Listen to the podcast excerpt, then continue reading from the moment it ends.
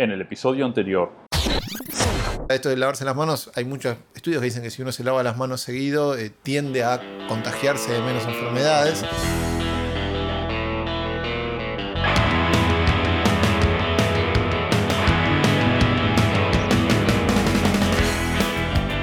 Hola, bienvenidos a un nuevo episodio del podcast de Díaz Ángeles. Mi nombre es Sergio. Yo soy Leonardo. Y en el episodio de hoy, episodio número 20, para aquellos que están despistados y no siguen y no, y no- y no leen a, a la Si izquierda, llegamos al episodio 30, ¿vamos a poner triple X? Hay que ver qué tema hablamos en Claro, este episodio. Porque podría ser más, el reservado ese para el día. Sí, sí, sí, se va a hacer un episodio especial el triple Episodio X. hot. Episodio hot. Aunque en los dibujitos me acuerdo que el triple X era representar el alcohol, bebida Sí, alcohólica. el no sé por qué. No sé, la botella grande con la triple X era bebida alcohólica. Sí, pero bueno, en fin. Veremos. Bueno, episodio este es, vamos a hablar... Ojo, no- podría ser la excepción empezar a tomar ese, esa cosa de que salga lo que salga.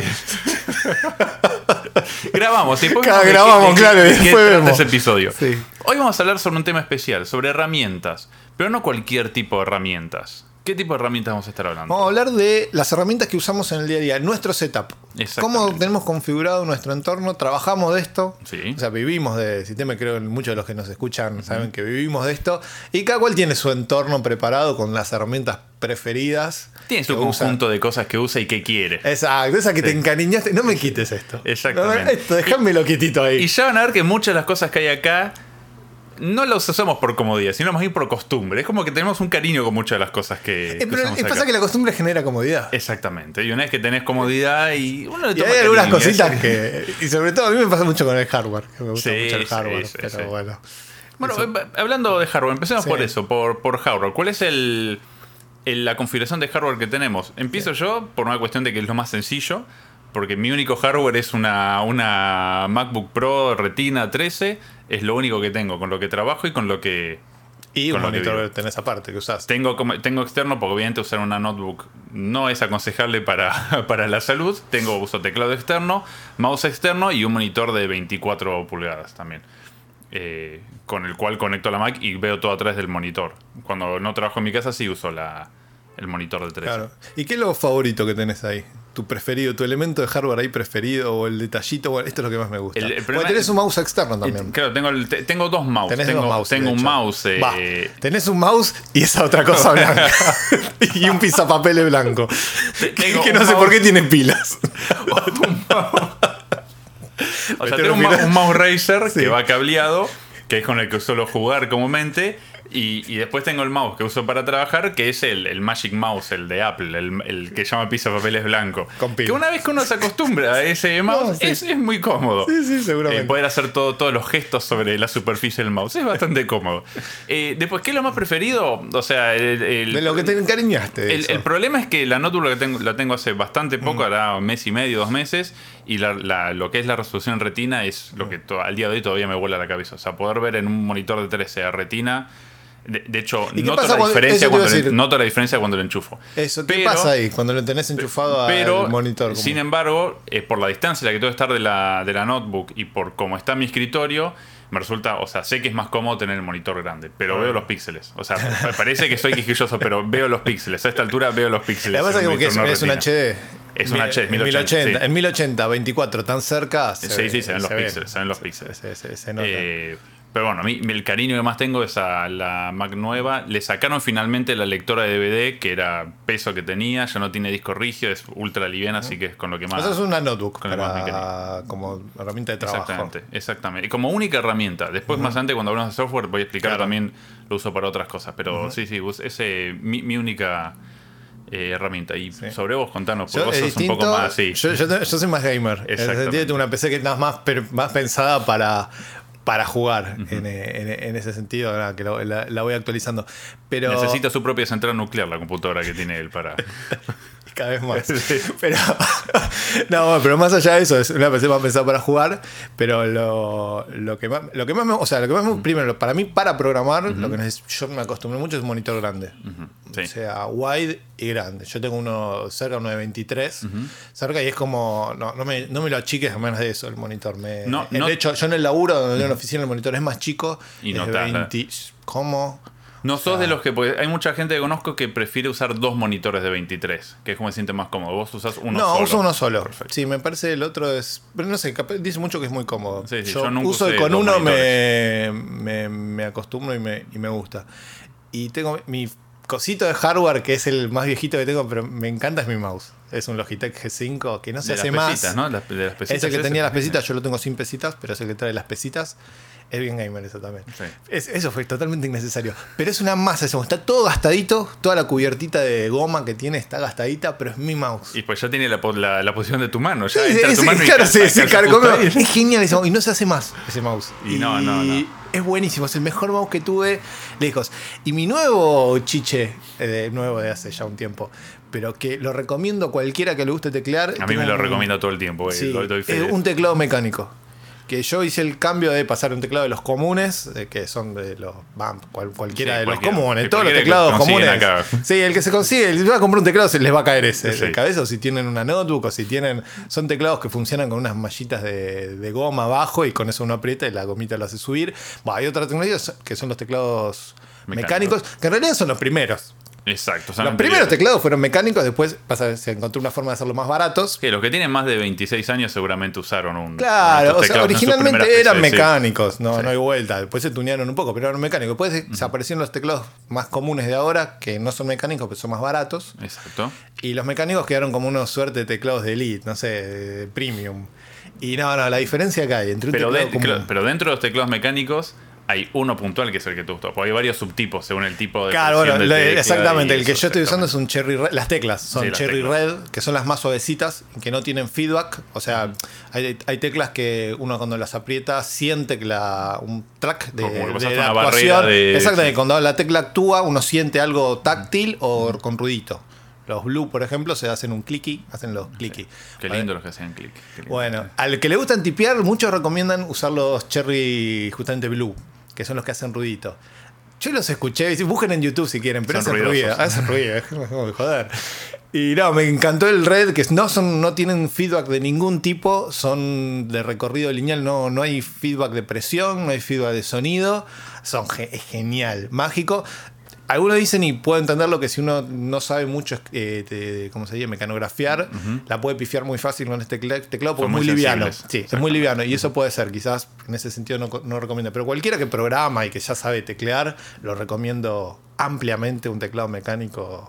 Y en particular el Cherry Red. Yo recomendaría el Cherry Red, estoy enamorado de este teclado. Es, es el mejor componente de hardware que tengo, pero lejos el teclado este. Sí, sí, Bueno, totalmente. es una, la placa nueva también es. No, bueno, pero para programar, Ah, para desarrollar, sí. no, no, es genial. Eh, aparte uno teclea y es como... ah, Bueno, y dentro del programar, Sí. obviamente, más allá del hardware, es importante el software, ¿no? Que, Sí, sí. que- que usamos. ¿Cuál es el software comúnmente que, que usas en tu día a día? Y para programar yo desarrollo en Java y el IDE que yo uso más me gusta es NetBeans.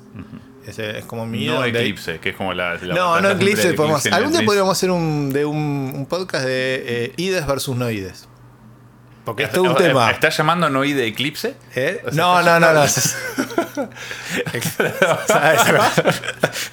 Podría, vos también.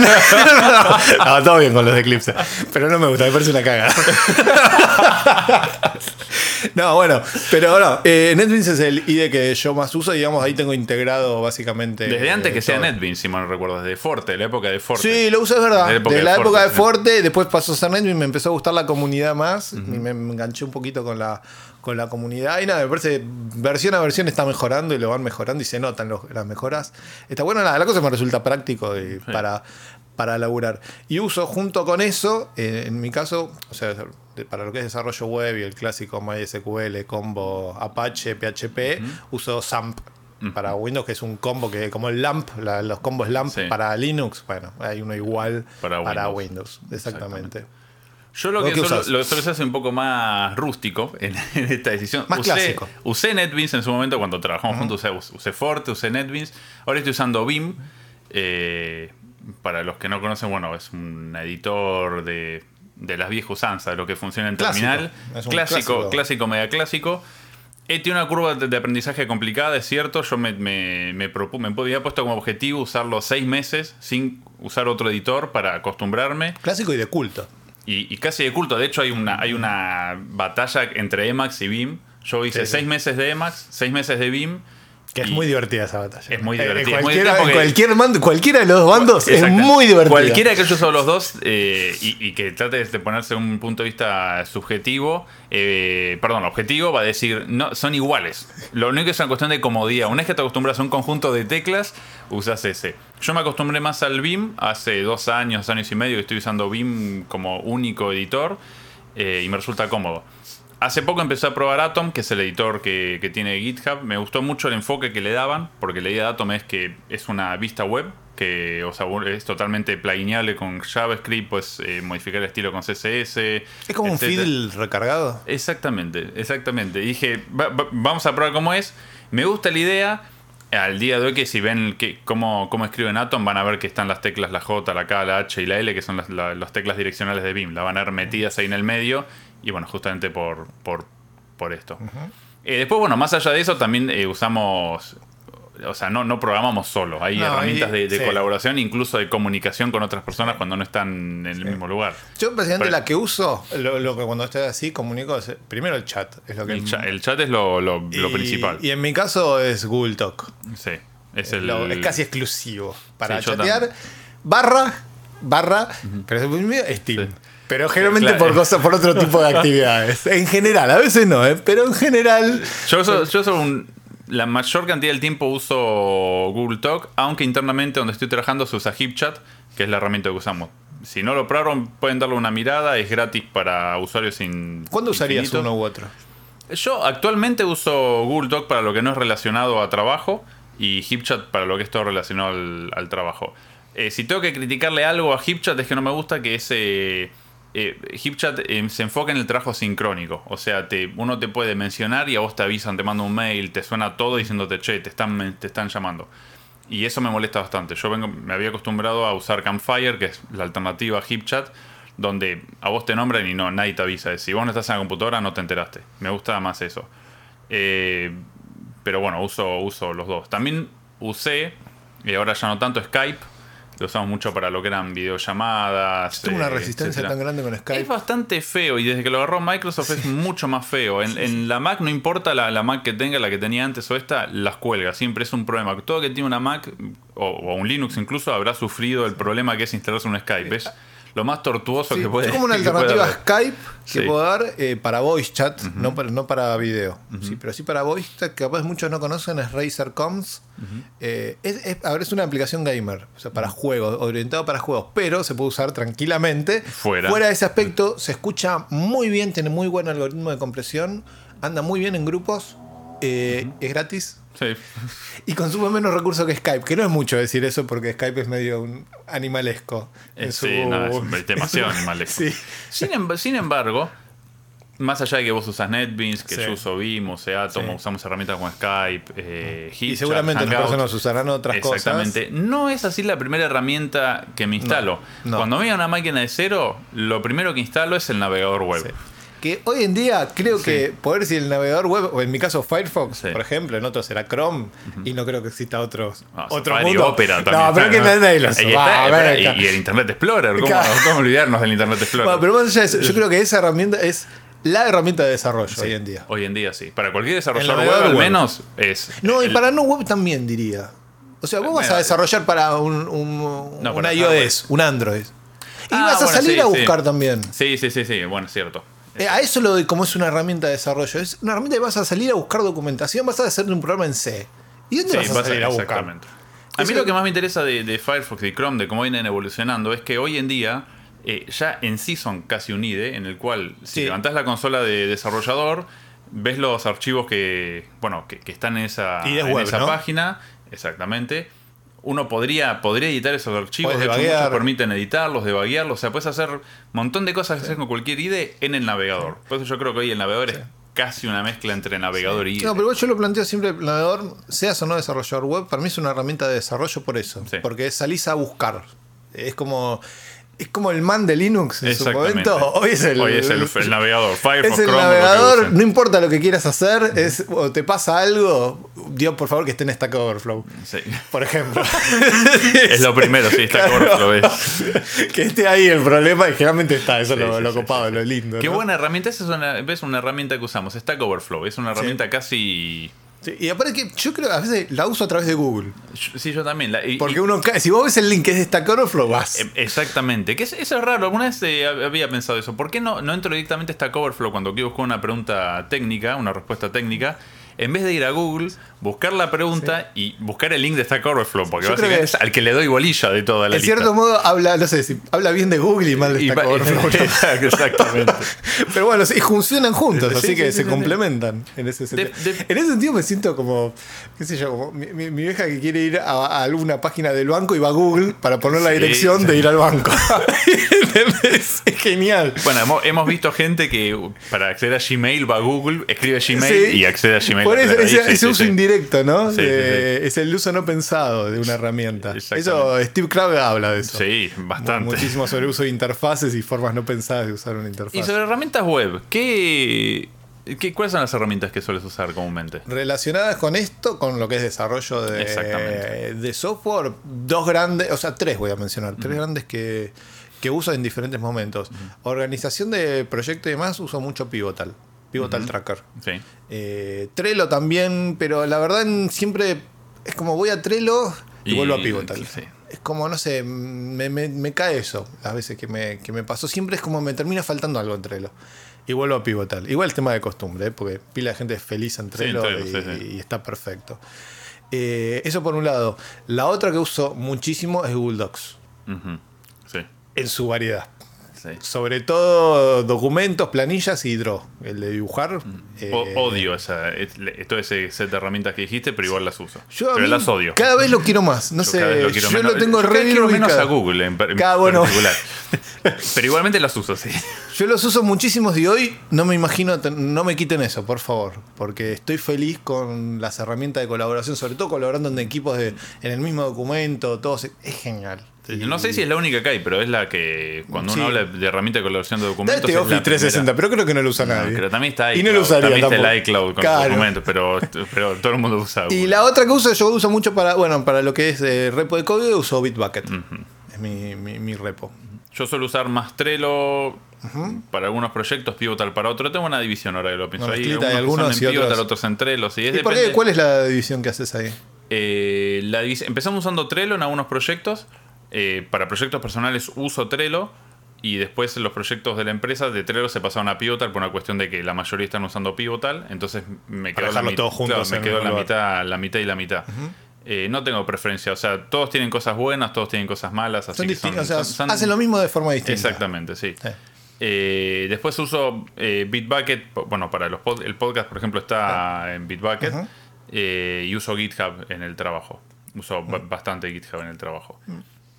Sí, creo no, no, no, Sí, no, no que sé si hay lindo- otra, otra. O Google Docs uso, antes usaba Google Drive instalado en la computadora. Claro. Es la peor opción Bien. que pueden hacer. ¿Por La- qué eso? la- no sé. Es web, esas mal. son las cosas que Eh, son web y quieren traspasar una barrera que no tienen por qué pasar. mi vida que no quiero, no quiero, no quiero ni recordar.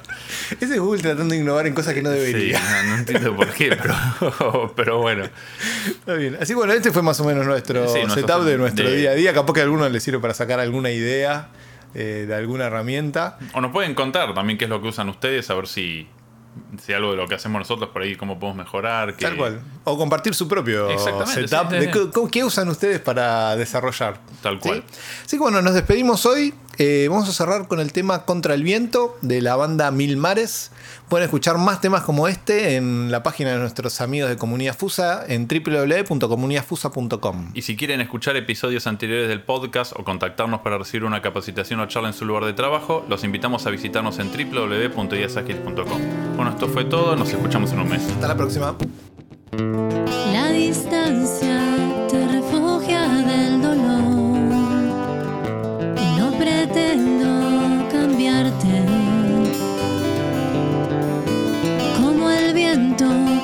Se lleva lo que es frágil. Solo queda